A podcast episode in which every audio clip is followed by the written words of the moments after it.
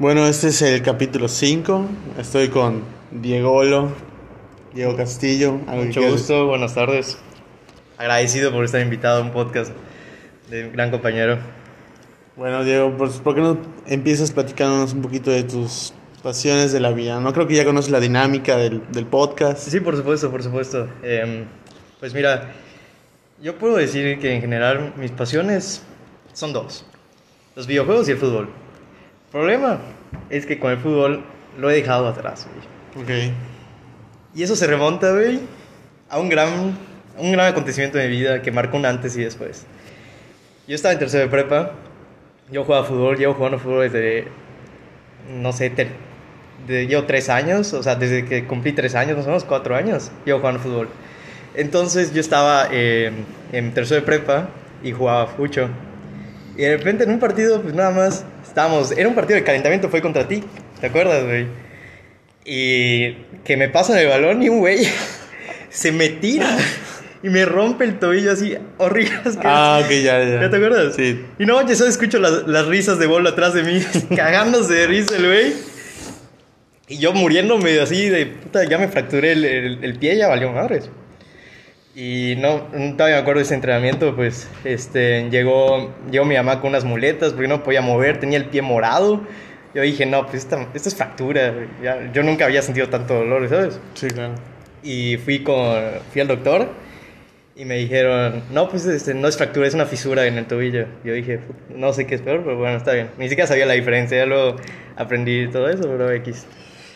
Y desde eso dejé, me dijeron tres meses de, de rehabilitación y yo dije, pues ni pedo, ¿no? En ese momento yo ya estaba, me había costado llegar a, a, a cadetes que estaba, la categoría cadetes, y ya, había, ya tenía un puesto ya, entonces pues eso me rompió la madre y cuando regresé no fue lo mismo, o sea, ya no jugaba, y aparte de eso tuve, el, a partir de la lesión en el tobillo, tuve otras lesiones en la espalda y todo eso, y de plano dejé el fútbol, y no solo eso, dejé el deporte. Dejé de hacer deporte de, de, Es por siempre, ¿no? por siempre, ¿no? Y a partir de eso, eh, me empecé a cuestionar muchas cosas, ¿no? Dejé de ver fútbol. Yo soy del América, lo sabrás. ok. Eh, y dejé de ver fútbol, pero no, no me entretenía. Ya, no, ya decía, ya no me entretiene. ¿Qué, qué chiste tiene que ver a 22 pendejitos en el, en el campo? No, no está chido, ¿no? Ajá. Y lo dejé de ver. Eh, ahorita en la pandemia, cuando se reanudaron otra vez las actividades, empecé a ver un poquito más. Y dije, bueno, pues sí, tiene su chiste. Me gusta jugarlo, pero verlo todavía no, no es lo mío. Entonces aquí es cuando, cuando entra mi, mi cuestión de... ¿Qué es el fanatismo? Ajá. ¿Sabes? Ujú. Porque yo, le- yo puedo decir le voy a la América, pero le voy a la América porque mi papá le va a la América y desde niño me lleva, o sea, me llevaba a los partidos de América cuando el Atlante estaba en Cancún. Das- en paz descanse el Atlante, lo quiero mucho. Y este y empecé a sentir gusto por el América al verlo jugar ya. Pero güey, si no tienes ni un incentivo así, ¿cómo puedes decir que eres fanático de algo? Porque el fanatismo se remonta a siglos pasados de, por ejemplo, toda la época de, de la Inquisición con los eh, religiosos. Esa, esa madre es fanatismo, güey. Sí. ¿Sabes? Todo lo que hacían, ah, le decían bruja a alguien y todos los fanáticos de, de la religión decían, no, sin pedos, eh, quémenla. No, no decían, no, no se cuestionaban a sí mismos, solamente seguían a la persona a la cual eran fanática. En ese caso, pues era un dios o lo que sea.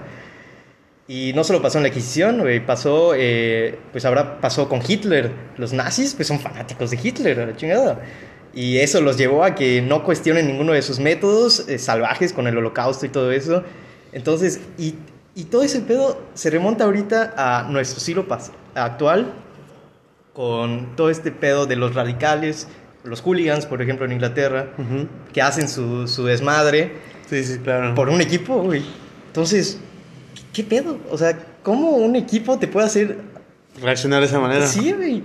Eh, y me, me martiriza mucho eso. Entonces quiero que me digas tú, para, para ti, ¿qué es el fanatis- fanatismo y cómo logras o llegas a ser fanático de algo? Pues mira, en mi caso, o sea, si seguimos hablando de fútbol, en mi caso, pues, a mí, o sea, yo no, yo no fui como que de, pues decidí así de, ¿sabes qué? A la verga, me gusta este equipo porque, pues, me gusta y ya. sino a lo largo de que fui creciendo y a lo largo de que fui viendo mucho fútbol, eh, pues me fui dando cuenta y a diferenciar de cómo juega un equipo y el otro, ya sabes. Normalmente por eso, pues por eso eliges un equipo, si seguimos en lo de fútbol. Sí, sí, sí, claro. Eh, tú ves un tú ves, no sé, el Manchester City, ¿no? Y juegan de una forma que dices, pues me gusta cómo juega, me agrada cómo juega, pero lo ves con el, contra el Liverpool y tú dices, me gusta más cómo juega el Liverpool. El Manchester City juega bien, pero para mí el Liverpool juega mejor porque tiene más, tiene más estrategias, tiene más este, movilidad, no se quedan apachurrados abajo en su propia área, ¿sabes? Sino que buscan al tres toques y llegan a la Ok, portería. entonces, ¿te gusta cómo juega? Está bien. Pero, ¿tú crees que eso es una justificación para hacer actos que no están bien vistos por la sociedad? Como... Bueno, lo que pasa es que en Inglaterra, para ellos no existe otro equipo, como Brasil, no existe otra cosa que no sea el fútbol. Y eso, eso de los hooligans creo que se remonta muy, muy atrás. O sea, eso creo que ya no es fanatismo, eso ya es otra cosa. Eh, Diego. Este. Correcto. Tú creo que el, el mejor ejemplo que puedes ver es la película de Frodo, ¿no? No me acuerdo cómo se llama ese güey. Este. O sea, del, de- del Sam, ¿no? No, de Frodo, güey. Ah, no, el que hace de Frodo tiene una película que se llama Ah, Hooligans. sí, cierto, sí, cierto, Simón. Sí. Y él dice que por qué pedo, por qué se une a la pandilla y todo eso, güey. Ah, De hecho, hasta estos, hasta estos, hasta ese séquito se mueve hasta otra ciudad para ir a pelear con las, con el, la pandilla que representa el equipo, güey, ¿sabes? Ok, eh, desde ese punto de vista, ok, te entiendo y estoy de acuerdo, pero ahora, por ejemplo, para las, eh, cuando se, se juntan en el Zócalo, por ejemplo, si gana el Atlante. Ya sabes que el, Zó- eh, que el Atlante Ajá. es un equipo de, de México y no sé, celebran su 100 aniversario y ves a eh, 2000 vatos alrededor del Zócalo con sus banderas del Atlante.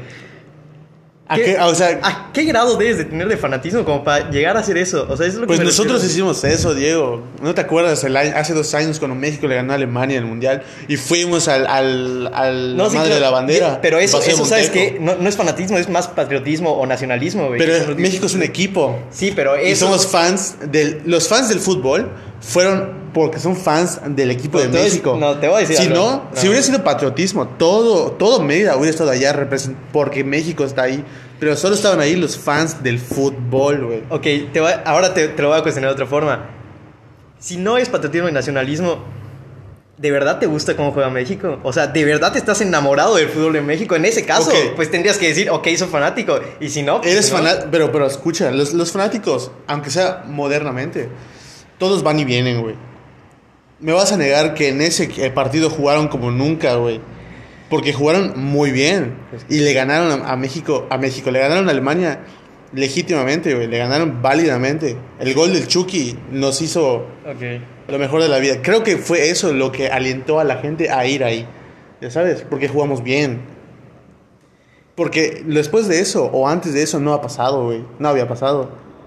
Ok, este, te lo, ok, te lo paso, pero sigo sin entender. Yo, yo realmente sigo sin entender cómo llegas a ese grado, porque, eh, bueno, he, he leído de que pues el fanatismo no es una enfermedad mental, pero llega a ser algo que degrada tu cerebro hasta tal punto que dejas de tener una autocrítica. Entonces tú llegas a sentir lo que el líder o lo, o lo que sigues siente sin que tú te cuestiones cuáles las razones por las cuales esa persona está haciendo lo que hace.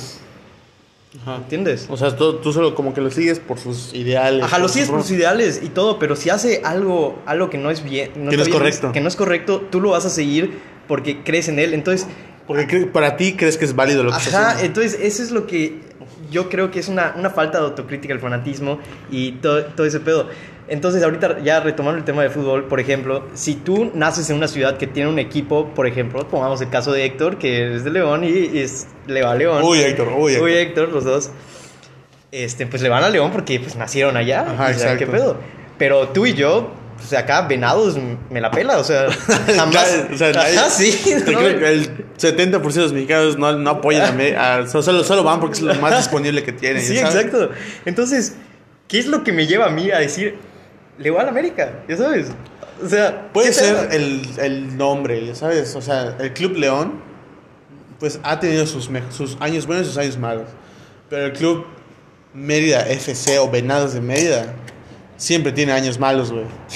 Entonces, creo que esa es una gran diferencia, ¿sabes? Puede ser, y está bien. Nada más es que. Es como los equipos de Inglaterra.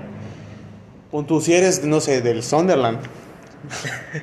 este, o sea, o cualquier equipo de Inglaterra que tú seas, si, vas, si eres de esa ciudad, tú le vas a ese equipo in- intachablemente, güey. O sea, tienes la Ah, camiseta o sea, bien pero si puesta. naces allá. Si naces allá, si tienes esa, si tienes Entonces, esa, entonces el fanatismo ya es algo que está predestinado antes de tu nacimiento, ya sabes a qué equipo le vas a ir. probablemente, tal vez está inculcado, ya sabes, porque antes, o sea, tú naces y tu papá, y tu papá o tu mamá que son fans, no sé, del Sunderland, este, ellos te inculcan a seguir el Sunderland, pero pues tú te vas siguiendo, vas creciendo con eso, ya, pues ya no tomas en cuenta los otros equipos, le tomas odio, güey, sabes. Ok, y desde. Odio deportivo, odio de, de Sí, sí, modo claro. deportivo. Mira, y ya eh, cambiar un poquito del tema de, del fútbol, este.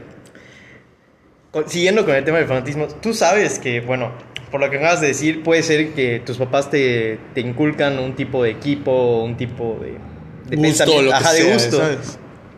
Y tú normalmente lo sigues sin, sin cuestionártelo. ajá. Llega un momento donde sí te lo llevas a cuestionar, porque eso pasa con la religión.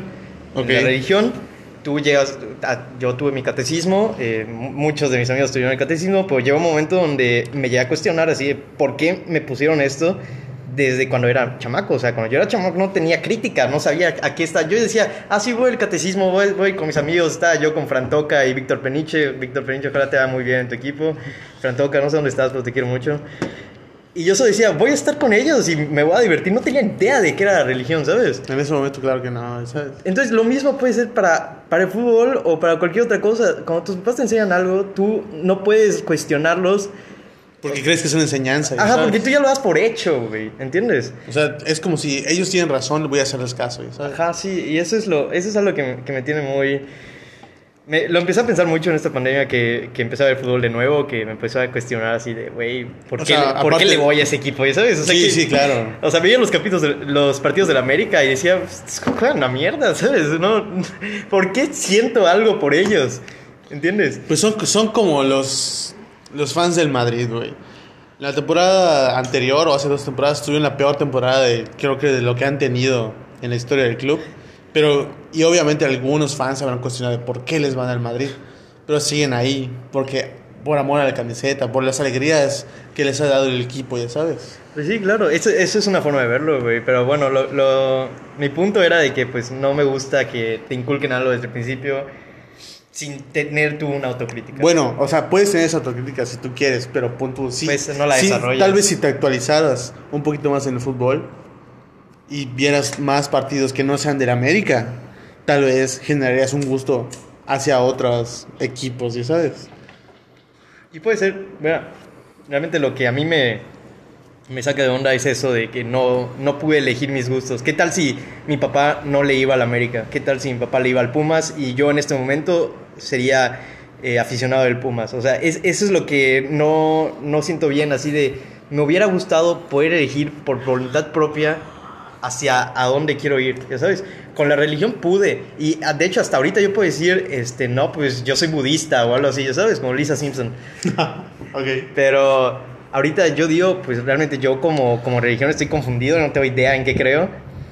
Puedo tener un cierta, este, cierta idea quizá o cierto concepto de lo que es la religión y lo que va más allá, pero no lo he estudiado, no sé de eso y sé que mis papás tampoco saben de eso porque sé que nunca han leído la Biblia. Eso es, es algo que sus papás igual también se lo inculcaron y que me lo están inculcando a mí.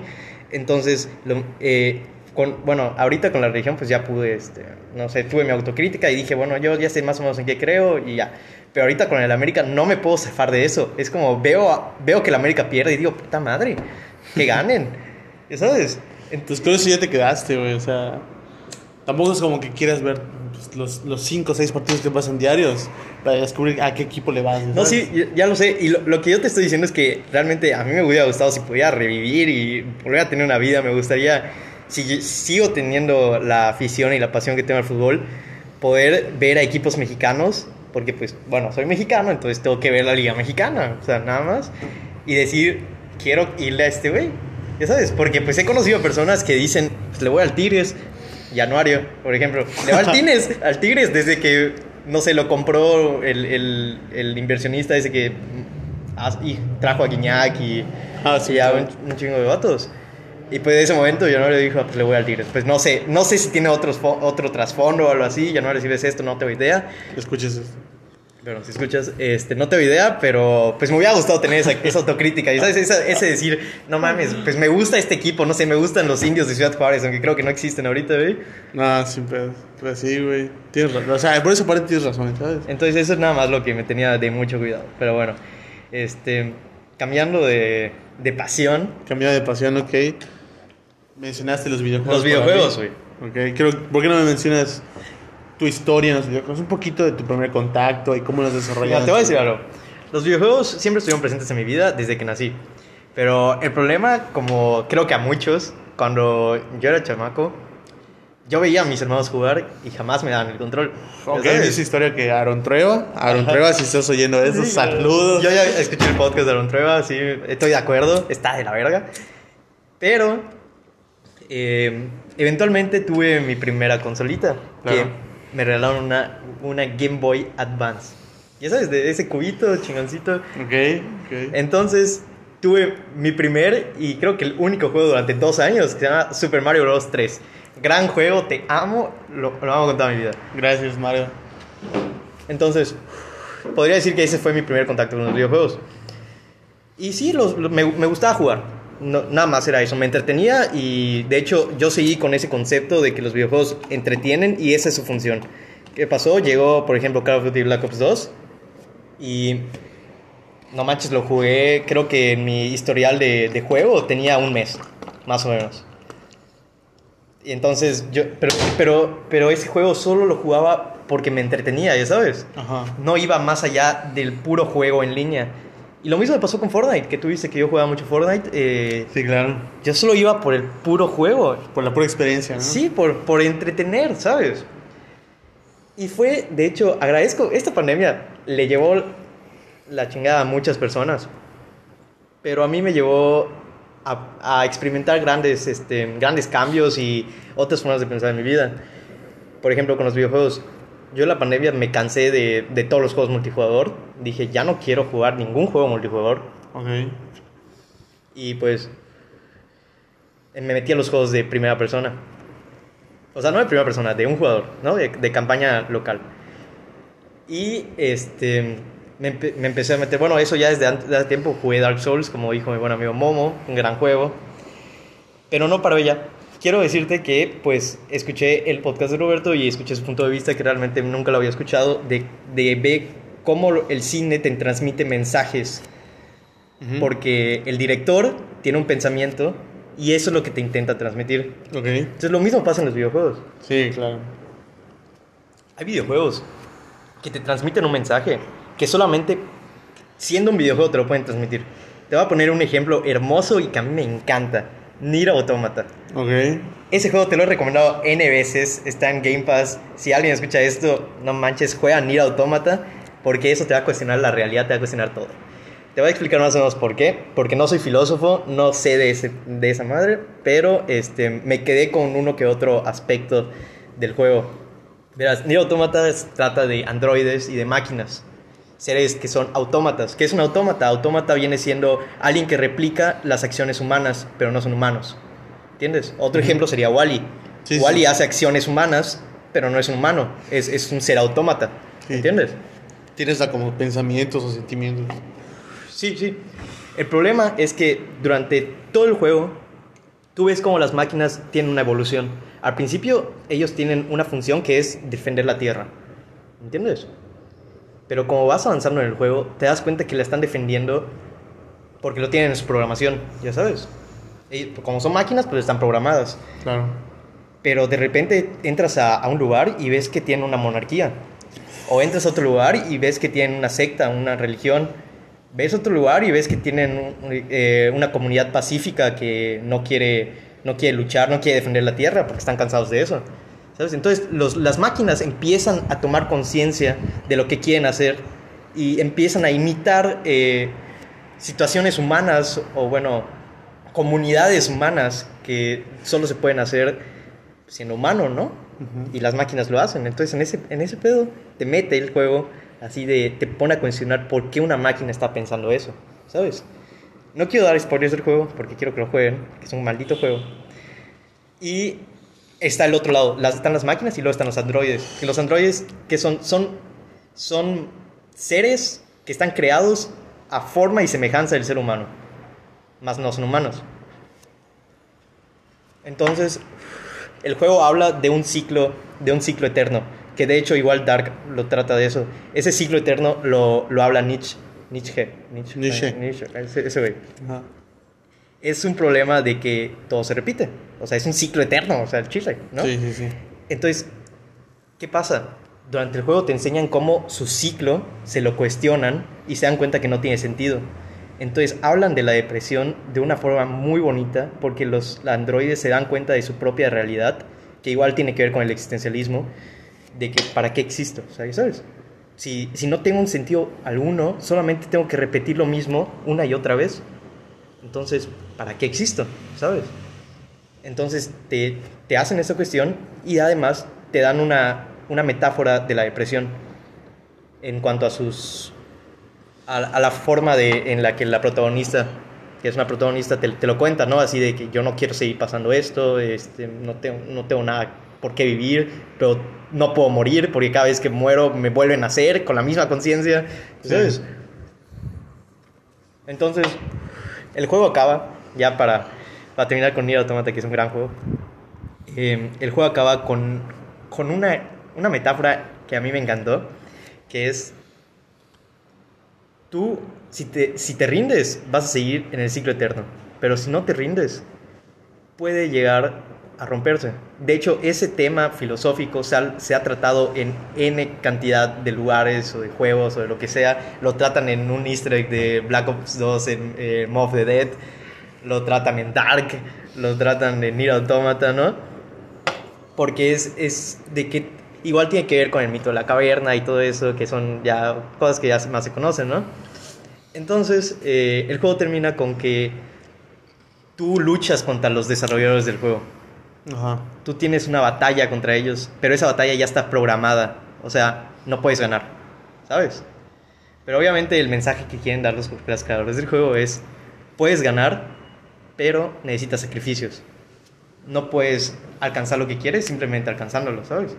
Entonces es en ese momento donde personas del otro, de, de online, te ayudan para acabar el juego. Y tú ves como los batitos llegan y te mandan mensajes dentro del juego diciéndote que no te rindas, que vas a, ya estás al final de la luz y todo eso.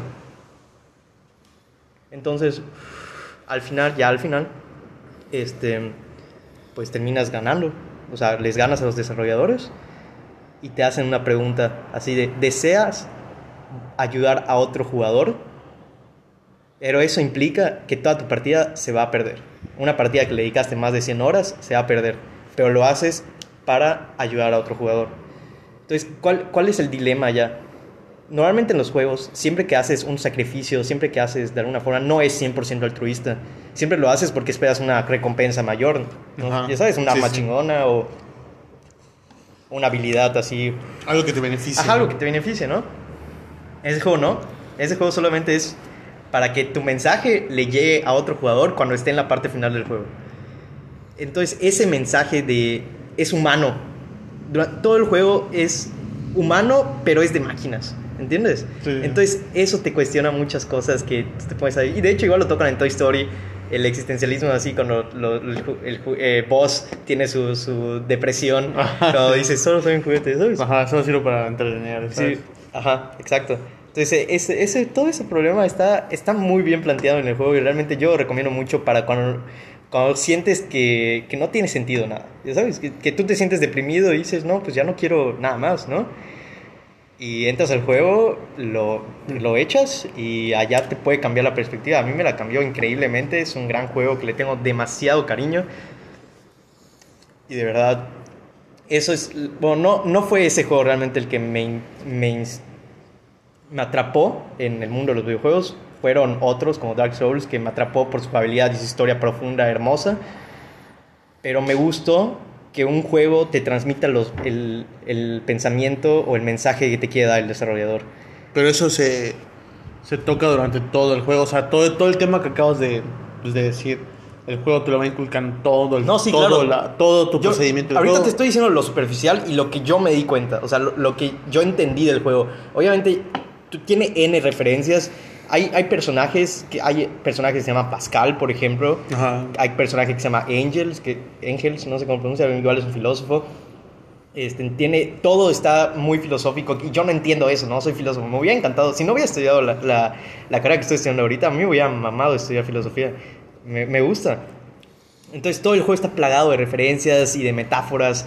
Entonces, si, si quieres entender, obviamente no tienes que ser un filósofo para jugar el juego, pero si quieres entender o entrar más a todo ese mundo, puedes eh, leer o puedes ver videos si se te hace más fácil que te expliquen las situaciones, las metáforas, los mitos que se, que se toman durante el juego. Y es algo que es de verdad bello porque que eso te transmite un juego, porque una película no te lo puede transmitir. Y te voy a decir por qué, porque la jugabilidad allá es donde entra eh, y toma un papel muy importante. La jugabilidad en el juego es un desastre.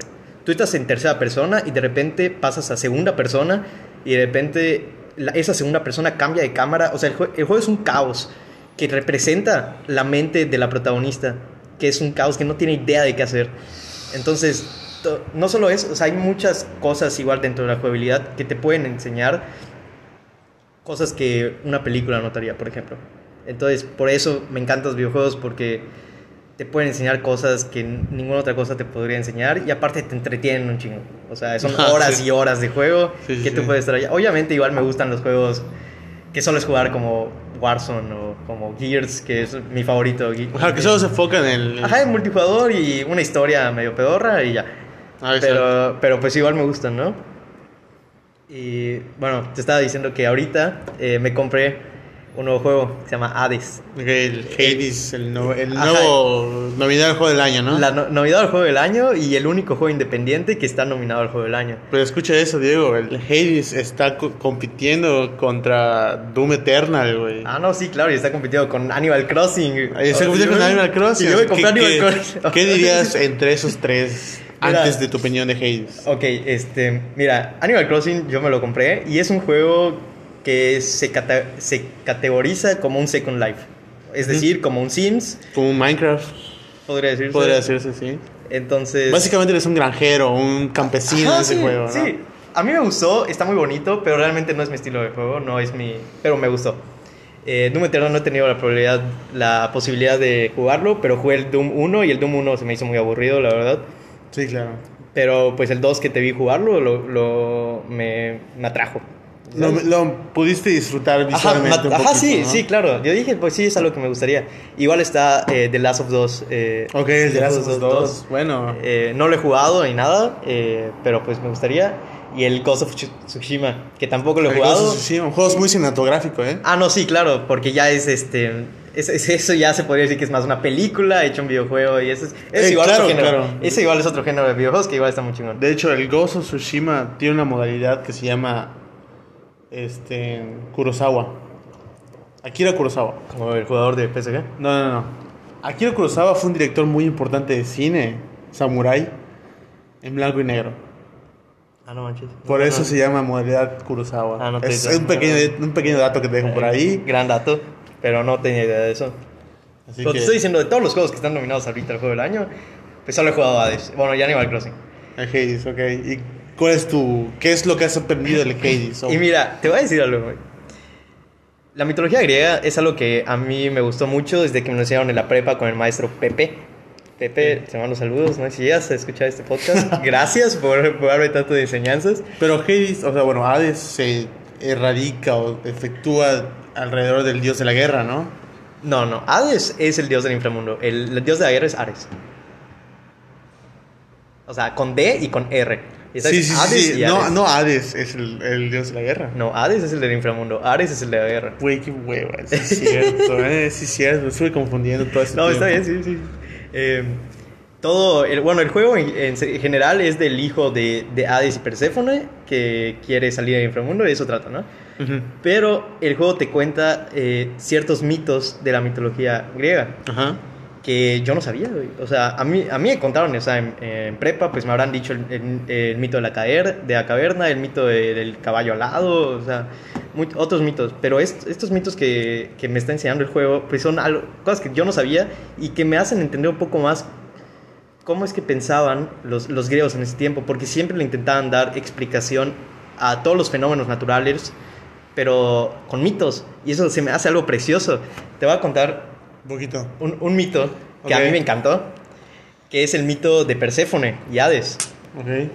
Eh, Perséfone es la esposa de Hades, pero eh, Hades obviamente, eh, él no sale del inframundo, se supone, Ajá. pero vio a Perséfone eh, pues en la tierra. Perséfone, por cierto, es el dio- la diosa de la fertilidad de la tierra, es la diosa de la fertilidad de la tierra. Entonces se enamora, la, la secuestra y se la lleva al inframundo y se casa con ella y tiene un hijo, que es el protagonista del juego, básicamente. Pero, ¿qué pasa? Eh, como la roba, pues es la diosa de la fertilidad. Entonces, pues la tierra deja de ser fértil. ¿Entiendes? Ajá. Entonces Zeus se da cuenta de eso y va a hacer un pacto con Hades.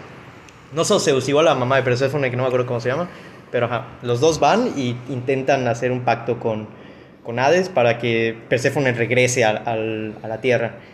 Entonces, cuando llega Perséfone, a- bueno, llega con Hades y le dice, no, Perséfone solo puede estar afuera, y Hades, pues el dios del inframundo, decía, no, se queda. Entonces llegan a un acuerdo en el que Perséfone se va a ir a la tierra dos tercios del año y se va a ir al inframundo un tercio del año, que viene siendo el invierno, Ujú. ¿ya sabes? Sí. Por eso es que en el invierno no hay cosechas, por eso es que en el otoño se caen las hojas. Todo ese tercio del año, Perséfone está en el inframundo, que es la diosa de la, de la fertilidad de la fertilidad, tierra, y todo lo demás del año, pues está en la tierra. Entonces, así es como explican las estaciones los griegos. Y eso se me hace, se me hizo algo precioso. Muy yo tenía- interesante, ¿no? Sí, Muy- no, yo no tenía idea. O sea, Claro. obviamente hay, creo que explican todas las, todos los fenómenos de la tierra, lo deben de explicar los griegos en mitos. Pero ese me encantó por, por no sé, o sea, lo explicaron, no lo explicaron en el juego tal cual, pero pues más o menos te dan, o sea, obviamente pues yo quise saber más y, e investigué y ya supe más o menos qué onda con todo. Y se me, hizo algo muy bello. Igual, este, durante todo el juego, bueno, ya el juego es en sí un rock, un roguelike. ¿Qué significa eso? Que cada partida es diferente porque se genera automáticamente. ¿Sabes? Es un algoritmo que cada vez que juegas es diferente. ¿no? Es, es algo muy entretenido porque parece que cada, cada juego es, es- Cada vez que juegas es nuevo. Entonces, es algo fresco. Que se valga la pena tu dinero, ¿no? Sí, sí, claro. Tampoco me, me costó mucho, pero. Pero logro entender cómo es que llegó a ser un nominado Al juego del año. Porque aparte de eso, tiene una narrativa muy bonita. Hablas, o sea, tú como el personaje que eres, hablas con los dioses y los dioses te van explicando tu historia, la historia de- del Olimpo, la historia del inframundo. Entonces, no sé si sea 100% cierto, porque obviamente es, es, es un juego, no sé qué tan pegado a los mitos sea, pero es, es algo muy bonito. Igual eh, aparecen otros, secunda- eh, otros personajes secundarios como Teseo. Teseo es el, el rey de Atenas. Y de hecho, igual tiene, lo explican un poquito de que su papá se llama Egeo. Entonces, Teseo es el que mata al Minotauro, al, bueno, al, al, al toro de Minos se llamaba. Entonces, pues se llama Minotauro porque era un toro que vivía en Minos. ¿sabes? Y cuando regresa, le dice a su papá que si gana va a, va a prender velas blancas. Si pierde la batalla, van a estar las velas negras. Entonces él gana, pero tiene tanta emoción que se le olvida cambiar las velas. Entonces tiene las velas negras a su regreso. O sea, en el barco, él está regresando con las velas negras, pero él está vivo. Pero el papá, como ve las, las, velas, velas negras. las velas negras, piensa, ya murió mi hijo. Y se tira al mar, se ahoga y se suicida. Y eso es como explican por qué el mar se llama Marejeo. Hay un Marejeo ahorita que se llama, se llama Marejeo. Y así es como, es su, su historia de por qué se llama Marejeo. Eh, ok, muy interesante, ¿eh? Y todo eso te lo cuenta el chingo juego. O sea, por eso me encantó. O sea, yo, yo puedo entender que por qué es que ese juego llega a ser. Y te voy a contar uno más. Ya, para terminar No, con sí, la- sí, está bien, está bien. este, hay un personaje que se llama Sísifo. Sísifo era un, un humano, pero él era muy perspicaz, era muy astuto, era muy, Muy inteligente, ¿no? muy inteligente, sí, Simón. Entonces él logró evadir la muerte, lo, que es Thanatos, eh, logró evadir, logró engañar a Zeus, logró engañar a Hades. Él fue un, un humano muy, muy inteligente que, que él, pero solo se queda en inteligente, ya sabes, no llegaba a más. O sea, era astuto, pero no tenía ese hambre de que lo decía mucho este güey de Sócrates, de que la mayéutica y tienes que seguir preguntando para saber más, eso. Ajá, ok. Eso no era así, él solamente se aprovechaba de su inteligencia para engañar a los demás, ¿no? Entonces eso los, rey, lo- los dioses lo castigan y en el juego te muestran que eh, Sísifo está subiendo una roca por una colina, pero siempre que va a llegar hasta arriba, la roca cae. Entonces ese es su castigo eh, eterno. Siempre que vaya, siempre tiene que subir la roca, pero cuando va a llegar la roca a la cima, la roca se termina cayendo. Entonces hay un filósofo, no sé cómo se llama, pero que explica el comportamiento humano conforme a ese mito. Es decir, el Sísifo sabe que cada vez que va a subir la roca va a terminar cayendo. Es decir, es absurdo su intento por subir la, la roca. No tiene sentido subirlo, ¿sabes? Pero si no se lo cuestiona, no tiene ningún problema, ¿entiendes? Él siempre va a pensar, ah, ya va a subir la roca, ya, ya estoy a punto del, del final y se cae.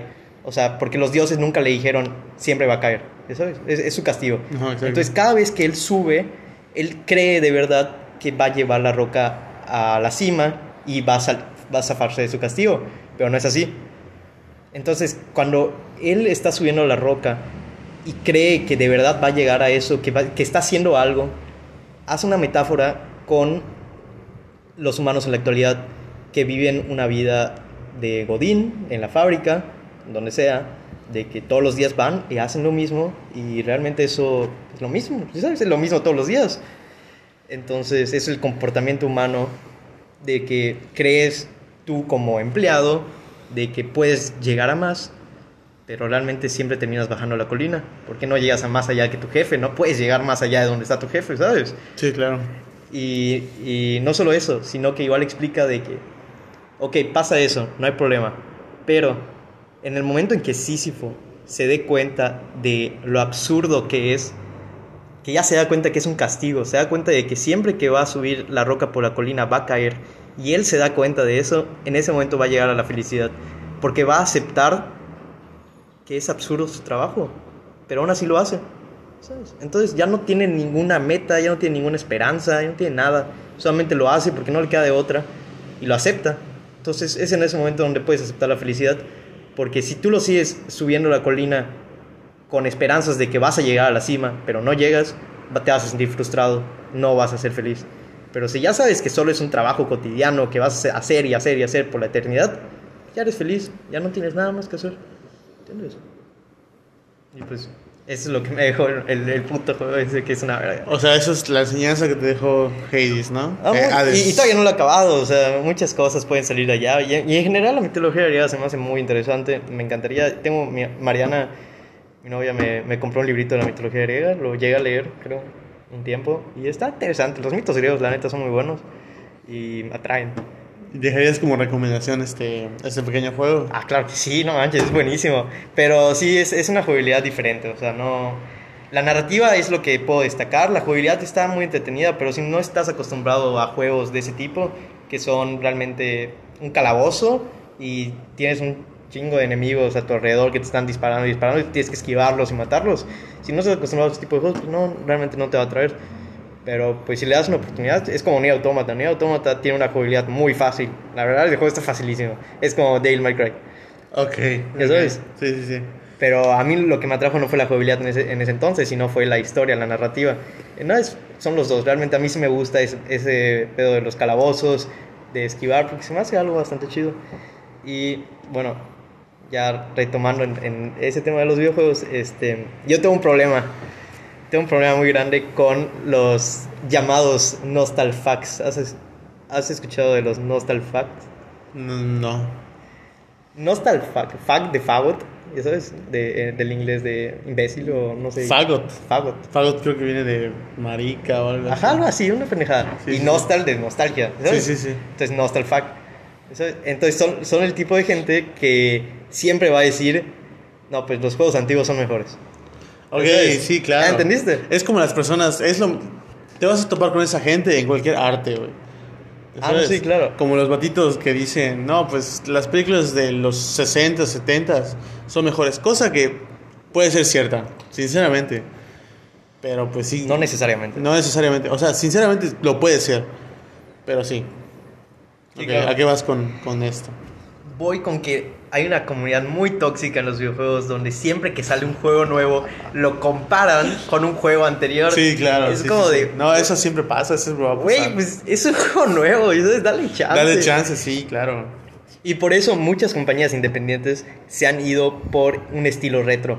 O un estilo más mainstream, ¿no? No, no, por un estilo retro. Por lo mismo que existen esos idiotas que siempre dicen que lo antiguo es mejor. Entonces le dicen, mira, ¿quieres a lo antiguo? Te- meto algo que tiene los gráficos de la Nintendo, la Super Nintendo. La NES o algo así, Ajá, cabrón. te meto algo con esos gráficos y voy a hacer un puto juego. Y se van a quejar, cabrón, igual. Y así salió Celeste, güey.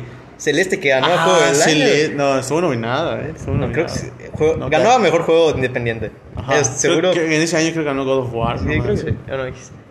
Pero pues Celeste es un juego que está bien pixeles y se tienen los gráficos de una chingada. O sea, obviamente mejorados porque pues, tiene sus mejoras, ¿no? Ajá. Entonces me gustó mucho cómo le cayeron la boca a todos los imbéciles que siempre dicen, no manches, pero los juegos antiguos son mejores. En cierto sentido, sí, porque puede ser que re- revolucionen algo que ahorita no se podría revolucionar. En el caso de Ocarina of Time, que revolucionó la industria de los juegos cabroncísimo. Sí. Pero ahorita lo juega alguien que nunca ha jugado un Zelda en su vida. Te voy a decir que es una mierda. Te va a decir que es una mierda porque Sí, claro. te, te sientes bien pesado, eres un pinche tanque, ¿sabes? Te, te ves. Estás. Ajá, eres un monito, eh, que se, tu cara es un rombo y tú dices, ese- esos gráficos están de la chingada, ¿sabes? Entonces, en ese punto lo, lo entiendo, no deberías de jugar un juego sin. eh, sin juzgar su- sus gráficos. La neta, los gráficos son lo de menos. Hay gráficos que sí dices, no manches, están pasados de riata. Pero pues no deberías de juzgarlos. Yo ahorita de hecho estoy jugando muchos juegos que se ven en, en pixel, pixel art, se llama. eh, y que son, a mí se me hacen preciosos, son hermosos juegos. Como el Hades. Es, No, el Hades no es, no es pixel art. ¿No es pixel art? No, no. ¿Cómo, cómo es? Un pixel art sería como Blasphemous, que te dije que lo compré hace poco. Sí, sí, sí. Sí, eso es un pixel art que se ve, ya saben, se ven los píxeles. Vaya. Los- creo que los juegos en 2D ha sido, ha sido un poco infravalorados. Yo siempre se lo he dicho a Momo, Mauricio, siempre te lo he dicho, cabrón. Los juegos en 2D son una puta joya, de verdad que son. Depende mucho de o sea, tampoco es que conozca tanto, Sí, ¿sabes? claro, obviamente hay, una, hay un amplio catálogo de juegos. Pero, por ejemplo, Ori es una obra maestra, de verdad. En cuanto, visualmente es, es arte ese puto juego. Visualmente, yo no sé de arte, no tengo ni puta idea de qué es el arte. Ahí sí te puedo opinar un poquito del Ori, ¿ok? El Ori. Tú, tú viste que lo descargara, tú viste que lo jugara. Muy buen juego, ¿eh? O sea, ahora al principio te arroja una historia muy oscura y muy. Este. no, muy simbólica. Ah, sí, sí. Sí, sí. Entonces, este. Sinceramente, lo que lo de, de ese juego me pareció precioso. La, Es lo precioso. visual. Sí, sí. Me pareció, la, la música me pareció hermosa igual, o sea, es, es mero arte, es, es Es- puro amor al arte ese, juego, Sí, ese, claro, ese es, pequeñito es- un arte. La verdad es que sí es un arte. sinceramente. Lamento que no esté eh, la secuela que es Ori and the Will of Wisp, no está nominado al juego del año. Pero, pero está nominado en algo. en- creo que en arte, no, no sé. Pero es un juegazo y es en 2D. Igual está Hollow Knight que no Ok. manches, Hollow Knight yo le tengo un es, es- entra- está entre mis cinco juegos favoritos. Hollow Knight es una maldita obra maestra. güey. Sí, Así creo te que lo te vi pongo. jugarlo. Hollow Knight es una, es una... Y es en 2D, güey. Entonces, yo siento que ahorita, eh, personalmente, los, los chavitos de ahorita van a ver un juego que no está en 3D, que no tiene gráficos cabroncísimos y no les va a traer. No, claro. Porque ellos ya van a estar acostumbrados al Fornite, van a estar... a bestialidades, ¿sabes? Ajá, güey. a cosas muy elaboradas. Sí, que, que bueno, sí tienen su, sí tienen su, mérito. chiste, tienen tiene su su mérito. mérito. Fortnite tiene su maldito mérito. Está bien. Pero hay cosas más allá de Fortnite, sabes. Hay, Más hay- allá de Warzone igual. Ajá, sí hay un, un- chingo de juegos que puedes decir son una maldita obra maestra. Pero los niños no van a- los niños van a estar jugando COD Mobile, o los niños van a estar jugando Fortnite o Warzone y no se van a salir de eso. Y eso a mí me pone triste. Yo, yo si llego a tener un hijo, yo ese güey le voy a poner el primer juego el Zelda. Y sabes que no te voy a poner otro juego hasta que te acabes este maldito juego. A la chingada. Va a ser su, va a ser su tarea, güey. Subir de nivel, cara. Sí, güey, va a ser su tarea, güey. Cada vez que llegue a la casa, ¿sabes qué? Pásate este templo ya, chingada. ya es tu tarea, ¿no? Ajá, sí, luego haces tu tarea. Eso es lo primordialmente es que te pagues ese templo, güey. Está muy chistoso, pero pues, ajá. A mí me encantan los juegos, güey. Y bueno, otra cosa que te podría decir que es mi pasión, pero realmente no la considero algo tal cual. Pero a mí como persona quiero aprender. Yo esa es mi meta en la vida. Yo sé que siempre voy a ser ignorante, sé que siempre van a haber muchísimas cosas que voy a desconocer, pero yo de verdad, mientras no tenga algo que, mientras tenga algo que no sé, voy a ser feliz. Necesito seguir aprendiendo. Es algo que siempre he pensado así, siempre me ha encantado saber cosas que no sé. Entonces, desde ese punto de vista, yo, yo eso siento que es mi mayor pasión. Eso es por los videojuegos. No, no sé muchas cosas y los videojuegos me enseñan muchas cosas. Sí, claro. Entonces, pero quitando a un lado los videojuegos, el estudio, realmente a mí personalmente no me gustan los libros. No, no sé, no, no me atrae. He leído, sí he leído varios libros, pero no es algo que de verdad disfrute pero eso no, no, significa que no quiera aprender. O sea, yo realmente mis clases las disfruto un chingo, son como lo mejor. Hay unas clases que sí, de, plano me dan hueva, pero hay otras clases que sí me encantan, que disfruto aprender y eso es lo que quiero hacer toda mi vida. O sea, al chile toda mi vida no, no me importa a qué me dedique, siempre y cuando pueda aprender más. Sí. Al chile. Si me quedo en una fábrica y voy a hacer lo mismo todos los días, siento que me voy a aburrir. O sea, siento que va a haber un momento donde voy a saber todo de ese, de ese ambiente, de ese medio. Y me voy a querer ir a otro lado a aprender otra cosa, güey. es, mi mayor miedo, de hecho. Y por eso yo se los he comentado a ustedes que mi máxima aspiración en la vida es ser maestro. O sea, yo quiero que en algún momento quiero ser maestro. Entonces, después de haber tenido mis experiencias, eh, aprender más cosas, aprender nuevos idiomas si se puede, quiero compartir mis conocimientos a chavitos y compartir mi forma de pensar la vida, que ellos no, no sientan que no tienen hambre de, de aprender. Ya, lo, lo, el éxito o no, eso realmente no me importa. Si yo en algún futuro llego a tener mucho dinero o no, realmente es lo que menos me preocupa. Lo que más me preocupa es que llegue a estar estancado, llegue a estar en un trabajo donde ya no pueda aprender más, donde ya no tenga nada más que sacarle. Entonces, sí, cuando llegue ese momento, porque sé que va a pasar, porque los trabajos, no puedes estar cambiando de un trabajo a otro. Mi opción que tendría sería investigación, pero realmente yo no voy para el área de investigación, no me gusta eso, es muy tedioso, así que en él. Entonces, por lo mismo, sé que yo voy a trabajar. Obviamente, aprender todo de un medio te va a costar años y años, quizá 20 años, ¿no? O sea, tú entras a trabajar a una, a una empresa y saber cómo funciona la empresa y saber todos los las diferentes ramificaciones que puede tener, los problemas, las diferentes causas, efectos que llevan esos problemas, te va a tardar años. Pero va a llegar un momento donde ya no vas a poder sacarle más jugo a esa, a esa empresa. Ya, ya todo, porque esa empresa se va a dedicar a algo.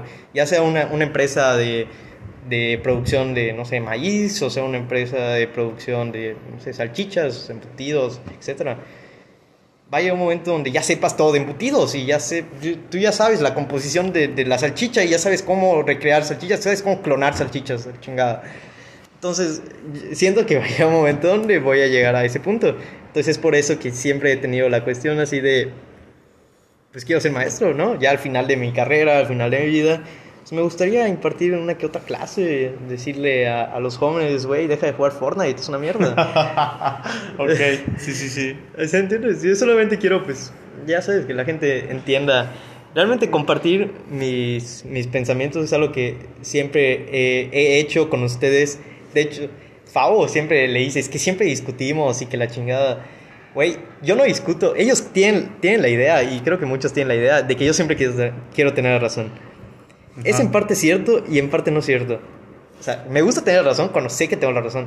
Pero si no la tengo, me gusta mucho debatir. Y más con Fabo, que es un pendejo. Entonces, me gusta mucho debatir con él porque siempre me llevo algo. Entonces, siempre me llevo algo. De lo que me dice, siempre me termino llevando algo. Igual cuando discuto con mi novia, este, ella es la que más me hace ver que estoy equivocado y está bien, se lo agradezco y siempre me llevo algo de eso. Entonces es algo que a mí me encanta. Me, todos, le, todos, mi mamá desde niño me dice, es que eres un rezongón, eh, me contestas por todo. Y yo, y yo, sí, sí, la neta, sí te contesto todo porque quiero seguir sabiendo. O sea, quiero que, que me digas tu punto de vista y que ese punto de vista que me digas me haga me haga clic en mi cabeza, que me diga, ok, como estoy pensando, quizá no es lo correcto, quizá no va por allá. Entonces es por eso que me gusta tanto debatir, me gusta tanto discutir con la gente. Y pues muchos se lo toman a mal porque creen que siempre quiero tener razón y así. Pues, güey, cuando yo estoy muy seguro de algo porque lo he leído y estoy 100% seguro de que es eso, o lo he estudiado, por ejemplo, pues obviamente no voy a dejar que me vengas a decir otra cosa, ¿sabes? Y eso es cuando se molesta Favo. Pero cuando no, cuando no es así, pues yo solamente le pregunto cosas, yo solamente le digo, ¿por qué piensas así? ¿Por qué lo haces, por qué lo haces de esta forma? O sea, ¿qué, qué sientes? Y, pues la neta, eso es lo que me gusta. Realmente a mí me gustaría, estos podcasts que me estás haciendo, me, me he escuchado todos y, y, me gusta saber cómo piensan las demás personas, porque pues siento que siempre me llevo algo de todos y creo que es una parte de la razón que tú quisiste hacer todo esto. Es una razón por la cual es, es, importante, ¿no? Saber cómo piensan los demás, creo que te lleva una enseñanza. Claro, si eres de mente, no voy a decir abierta, porque creo que en cierto sentido todos somos cerrados en algún punto, pero sí tienes un poco de autocrítica, sí tienes algo de pensamiento propio que te haga saber que está bien, que está mal, si, lo que, si aceptas lo que otra persona te dice, más que nada. Porque si tú, tú empiezas a debatir algo y la persona te lo rechaza solamente por rechazar, pues esa persona no tiene caso porque no le vas a sacar nada. Esa persona siempre se va a cerrar en, en su círculo vicioso y no te va a enseñar nada. Entonces es como como hablar con una pared, ¿sabes? No, no sacas nada. En cambio, cuando hablas una persona, con una persona de verdad, pues te llevas un chingo de conocimientos y eso es lo, lo chido. Es, lo chingón. A mí me gusta. Ok. Parece una, una muy buena parte de ti, Diego. Creo que eso es algo que no habías explicado antes, ¿sabes? Y creo que está bien que te hayas tomado la molestia de por, de por qué. Es que. Tu necesidad. Te voy a decir, sí lo he explicado normalmente cuando lo explico es cuando estamos en las fiestas solo así, nadie me toma en serio porque creen que estoy tomado. O lo así, ¿sabes? Pero sí lo he dicho, se lo, se lo he dicho a Fao, se lo he dicho a Momo. Pero, pues ya te digo, o, no se acuerdan. O... Ajá, lo, a lo mejor lo cuentas en un punto en el que ya, o sea, ya valió ver. Sí, de hecho, con la única persona con la que he hablado seriamente de esto es mi novia y espero que me crea, porque luego creen que soy mentiroso. No sé por qué, pero creen que lo que digo, o estoy bromeando, por ejemplo yo juego mucho a mi novia, así soy, no sé, juego mucho. No, pero está bien que lo hayas explicado eh, pues ahorita, ¿no? O sea, que todo el mundo pueda escuchar, pues en realidad tu necesidad de aprender, ah, tanto a ti como a tu persona. Sí, a mí, eso está bien. Me mama, me mama todo eso. Entonces está bien que lo hayas explicado, digo. y es por eso igual que de hecho, este, yo he tomado muchos gustos de otras personas. O sea, a lo largo de mi vida em, no me he quedado con una cosa en sí Siempre me han gustado diferentes cosas que me influencian mis amigos. Por ejemplo, eh, en primaria, que me empecé a llevar mucho con Mauricio Roberto, me empezó a gustar la música que ellos escuchaban y me empezó a gustar las películas que ellos veían. Entonces fue un gusto que adquirí por ellos y hasta la fecha me siguen gustando la música que me enseñaron. Claro, no sé el nivel de música que tiene Mauricio o no sé el nivel de cine que tiene Roberto, pero como compartí tantos años de mi vida con esos dos güeyes, pues adquirí gustos y esos gustos me llegaron a, por ejemplo, entender ciertas eh, letras de la música, a entender el sentimiento del autor. Y en el caso de Roberto, llegué, hay películas que me han llegado y he entendido el significado detrás de las películas, metáforas que quieren decir, Hereditary, te amo, mejor película de terror para mí, a Roberto no le gusta que la chupe. Pero me llegó el mensaje que tuvo Hereditary este, me han llegado mensajes de otras películas, del de Babadook, igual me llegó mensaje. Y de, de, otras películas que puedes decir, bueno, X Sueños de Fuga. Bueno, puta, te amo. este. Ajá, son los gustos que he adquirido. Y más recientemente he adquirido el gusto de, del anime. El anime lo, lo adquirí por, por mi novia cuando empezó la pandemia. Este, pues no tenía nada que hacer, o sea, jugaba videojuegos y pues hasta allá, ¿no? Pero ella empezó a decir, no, pues ve este anime, la chingada. Y empezó a ver anime. Y pues me gustó y es como la música y el cine que me indujeron esos dos güeyes, pues el anime se va a quedar ya en mi vida para siempre. Quizá no lo vea tan a fondo como otras personas. Hay animes que sí me han marcado, que sí he dicho son buenísimos por todo lo que transmiten y todo, pero no puedo decir que es una pasión porque es un gusto que adquirí recientemente. Así como el cine y la música que adquirí en primaria, no es algo que me ha gustado desde que tengo recuerdos. Entonces por eso no lo considero una pasión son más como gustos adquiridos durante mi vida. Y así te puedo dar otros ejemplos, por ejemplo, el voleibol que entrené en secundaria, me gusta el voleibol. Eh, el, las recientes retitas de básquet que hemos estado echando. A huevo, ahorita que estamos jugando básquet, pues he adquirido el gusto por el básquet. De hecho, ahorita, este, de verdad me gustaría, digo, entrenar básquet, estaría chingón. Ah, claro, o sea, di- creo que el gusto por el básquet nos, nos agarró a todos. Sí, por de, eso. De manera uniforme. Entonces, yo creo que hay una gran diferencia entre una pasión y entre un gusto, un gusto adquirido. Porque yo ah, creo bueno, es que de eso se trata. Simón. De eso, de eso- ese es el objetivo que, es, que he querido imponer en este podcast. Por ejemplo, esos, esos gustos o pasiones que han tenido los anteriores capítulos, pues son gustos que han desarrollado a lo largo de su vida, así como tú y los videojuegos, o así como tú y el fútbol. Correcto. ¿Ya sabes? Simón. El gusto adquirido es fácil, ¿sabes? O sea, punto, al- lo del básquet pasa a segundo plano, porque pues no es mi pasión, pero me gusta, me agradó. Y lo volver a- me, agradó amigos. volver a jugarlo en mi vida. vol- Sí, me claro. agradó preguntarle a Ángel sobre tal, tal, tal jugador o tal equipo. Me agradó cuando fue a mi casa y jugamos NBA, ¿sabes? Me agradó todo eso. Claro. Entonces es, es un, gusto, un gusto adquirido que he, he vuelto a retomar.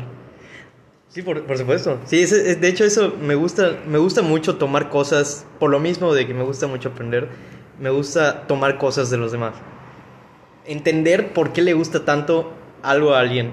Eso a mí me encanta. Ah, O sea, a todos nosotros nos gusta. A mí, a mí me gusta igual saber por qué les gusta cada cosa a cada quien. Y me encanta saber que todos son diferentes y son a su manera la mejor Sí, persona claro. para Y de, ellos. y de esa forma puedes tomar un gusto de alguien que no tenga. Por ejemplo, este, en Riva, en tu en el anterior podcast estaba hablando de la gimnasia. Entonces, o, o igual de la danza, creo, ¿no? Yo nunca me he tomado el tiempo de realmente entender ese pedo. Ah, sobre- sobre el arte y sí, no, el arte, a mí me dices algo de arte, no tengo idea. de No, el arte de la danza, porque Ah, es un sí. arte, ¿sabes? Quitando el O lado- debería sí, ser Sí, sí, claro. Este, es algo que nunca, este, yo nunca he he pensado o he tenido un criterio acerca de eso. Nunca me, me ha interesado, vaya. Pero me gustaría porque, pues, si hay alguien que es tan apasionado a eso, pues es por algo.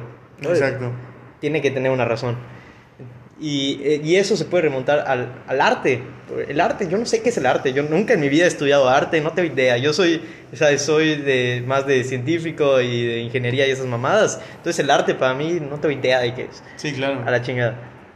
Entonces por eso hay muchas cosas que yo no entiendo. O sea, que de verdad no tengo idea y, que- y se me hacen difícil de entender y de expresar. Porque no sé cómo, por ejemplo, una pintura puede... eh, no sé cómo, por ejemplo, la Mona Lisa es tan famosa en la actualidad después de cientos y cientos de años. No tengo idea de esa percepción. Entonces, es algo que a mí me gustaría aprender, que de verdad me gustaría adquirir, porque si, si la Mona Lisa es de hace siglos y hasta la actualidad se sigue hablando de ella, es por algo. Algo debe tener esa pintura que yo no entiendo, que debe estar chingoncísimo. Sí, o sea, también tiene mucho que ver el autor y todo eso, Ah, ¿sabes? aparte, aparte de eso, igual hay muchas eh, disciplinas que no tengo idea. Tiro con arco. A mí siempre me ha mamado el tiro con arco, ¿sabes? Un tiro con arco. Está eh. chingoncísimo verlo en, la- en las Olimpiadas. Ah, sí, Ver cómo se concentra para tirar, güey. Yo quiero tirar con arco, güey, ¿sabes? No, claro. Hay demasiadas cosas en la vida que me encantaría hacer, pero no. Creo No, que la vida es muy corta. La vida es muy corta y no todo se puede, ¿sabes? La vida es muy corta y tienes que centrarte, creo que en lo que tu lo que pasión. más te guste. Lo que tu pasión. Y ya si tienes tiempo de hacer una que otra cosa, pues adelante. Sí, claro, o sea, hay muchas cosas que nos podría aprender, ¿sabes? Pero pues la vida es corta, así como mencionaste. Simón. Y pues Diego, pues creo que llegó la hora de cerrar el, el capítulo. Pues un gustazo, gracias por haberme invitado a este, a este tu podcast de suyo. Fue, fue un gran capítulo, eh, espero que pues, la gente sepa apreciar lo que acabamos de hablar. Claro, ojalá. Eh, pues un gustazo, Diego. Claro. Buenas noches a todos. Hasta luego, próximo capítulo.